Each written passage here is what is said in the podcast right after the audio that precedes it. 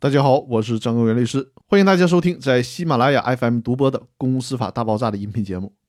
这一期和大家聊的话题是：有什么办法应对秘密开会坑害其他股东的龌龊行为？关于决议不成立和决议可撤销之间的区别，我在前几期的音频当中已经和大家聊过了，这里再唠叨几句。法律行为成立与否是事实判断的问题，就是到底有没有这个事实的问题。法律行为的效力是法律价值判断的问题，就是说，你这个事实虽然形成了，但是你做的事儿能不能得到法律上的认可？如果不能，那就是无效的。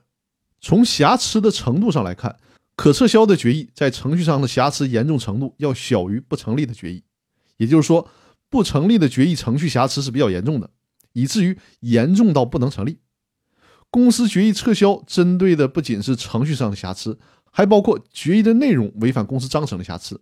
而公司决议不成立仅针对程序上的问题。说到程序瑕疵的问题，有必要强调一下：只有有限责任公司在全体股东一致同意不召开股东会而直接形成股东会决议才是合法的，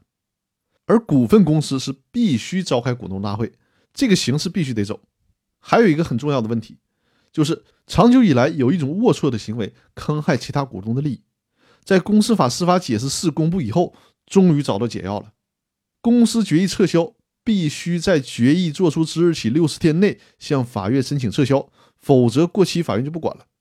在公司法司法解释四公布之前，这个问题给大家造成了很大的困惑。比如说，公司三个股东，其中两个股东秘密的开了股东会，形成了股东会决议，瞒着另外一个股东，只要瞒过了六十天，那这个决议就没有办法再撤销了。这种情况导致很多股东被坑，而且还无法维权。现在就好了，可以用公司法司法解释四的第五条来说事儿。你这种隐瞒开会、不通知其他股东的做法，就属于重大的程序瑕疵，所以说属于压根儿就不成立的公司决议。这种要求确认不成立的请求，就绕过了公司法第二十二条有关决议撤销必须在决议作出之日起六十天内提起撤销诉讼的这个时间限制。那这可谓是广大股东的福音了。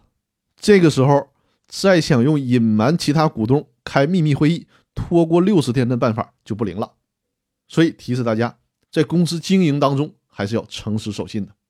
那好，这一期的分享就到这里，谢谢大家。